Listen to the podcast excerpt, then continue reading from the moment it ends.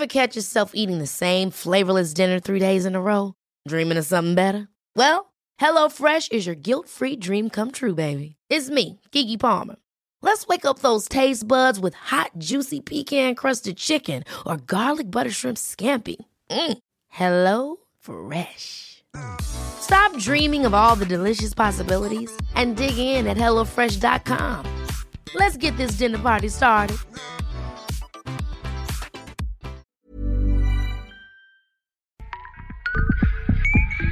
La guía del fin de semana, con la señorita etcétera.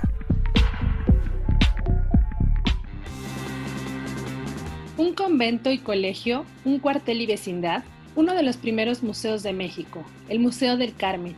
Bienvenidos sean al podcast La Guía del Fin de Semana. Mi nombre es Ariana Bustos Nava, también conocida como la señorita etcétera, y esta ocasión me complace presentar la segunda entrega de la serie ¿Qué eran los museos antes de ser museos? Para la charla de este episodio y recorrido, invitamos a la arqueóloga Daniela Alcalá Almeida, jefa del área de difusión cultural del Museo del Carmen.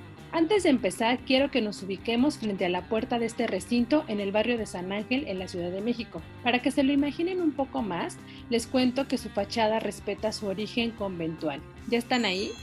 Estamos listos para comenzar. Daniela, ¿qué había en el Museo del Carmen o qué otras funciones tuvo el espacio? Pensemos en el Museo del Carmen como un inmueble con una biografía de vida al edificarse a mediados del siglo XVII, más o menos hacia el año de 1615, su misión fue ser un convento y colegio para albergar a la orden de frailes carmelitas descalzos, quienes practicaban una regla de vida para vivir dentro del convento. Los votos eran silencio, clausura, pobreza y castidad. Esto se practicó hasta su abandono tras las leyes de reforma en 1862. Pensemos en todos los años que los frailes habitaron este lugar, todos los cambios y la cultura material que produjeron como pinturas, esculturas, objetos para alimentarse, ropa, etc.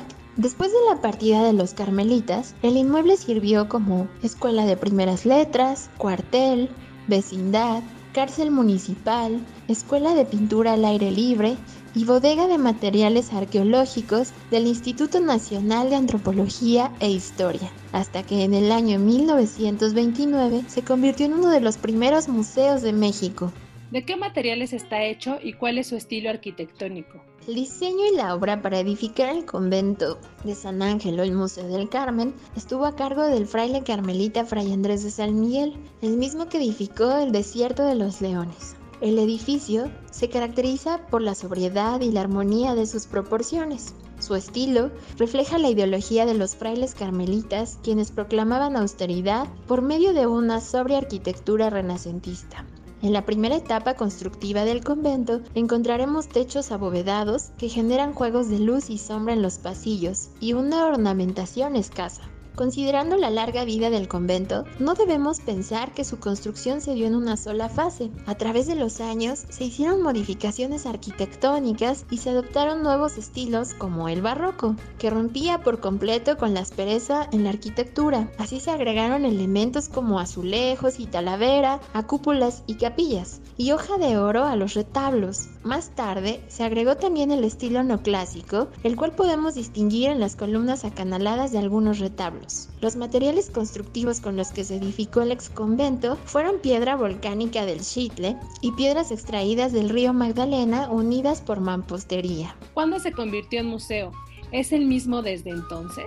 El 80% del acervo del Museo del Carmen perteneció al exconvento de San Ángel. A través de los años, el inmueble sufrió bastantes saqueos y se perdieron importantes objetos. Sin embargo, también llegaron muchas otras obras de arte sacro virreinal, pues al ser el Carmen un museo incipiente, se buscaba su resguardo y conservación. El Museo del Carmen cuenta con un importante acervo de 12 cuerpos momificados no identificados. Por una parte, la tradición oral indica que podrían pertenecer a los donantes del exconvento de San Ángel y otros argumentan que en el siglo XIX, tras las leyes de reforma, al expropiar y derribar conventos, entre sus paredes se descubrieron momias, las cuales fueron trasladadas a sitios con un carácter religioso en donde pudieran encontrarse más estables. Así fueron depositadas en la capilla del exconvento. Al no ser los cuerpos momificados identificados, se convierten en patrimonio cultural de México resguardado por el Instituto Nacional de Antropología e Historia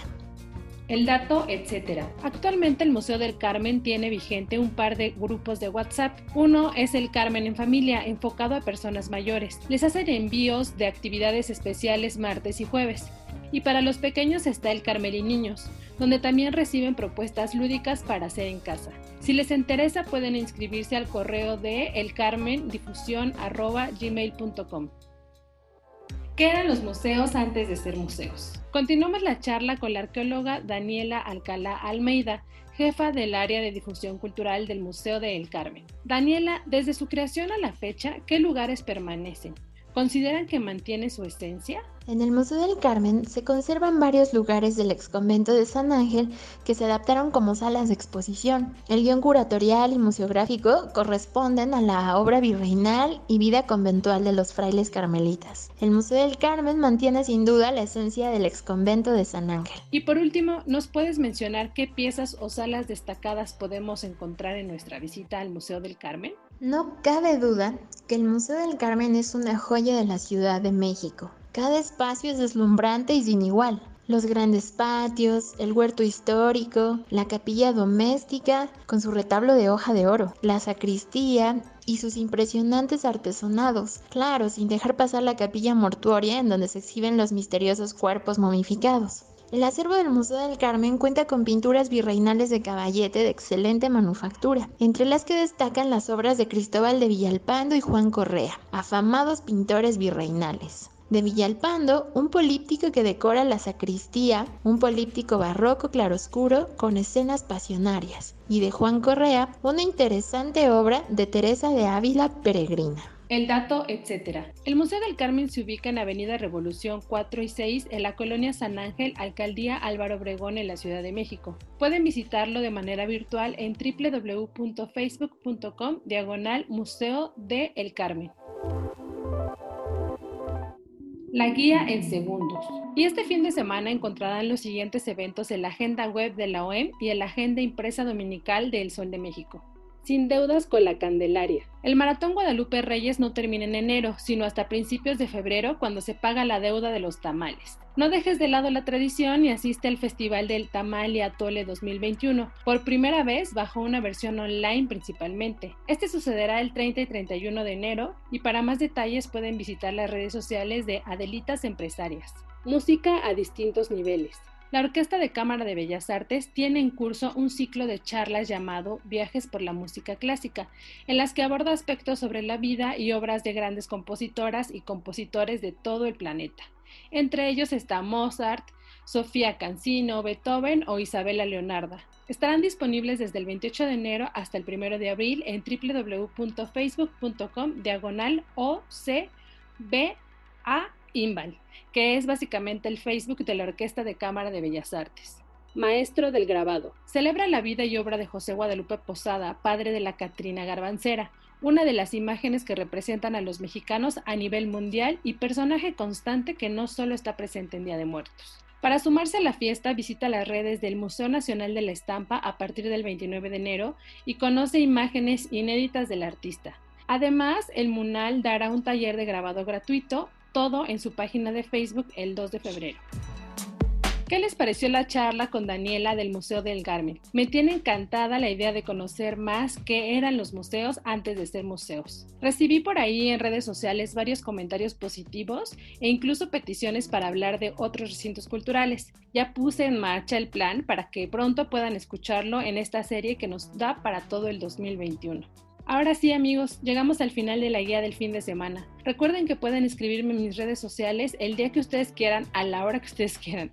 Me encuentran como la señorita etcétera en Facebook, Twitter, Instagram, LinkedIn y bueno, en Google si ponen la señorita etcétera, el Sol de México, seguro algo por ahí encuentran que hacer. Y antes de apagar el micrófono, agradezco el apoyo en producción a Mitzi Hernández. Si tienen algún comentario o sugerencia sobre este espacio o los que se generan desde la Organización Editorial Mexicana, pueden escribirnos a nuestro Twitter que es arroba podcastom o al correo podcast.om.com.mx. Hasta la próxima. Esta es una producción de la Organización Editorial Mexicana.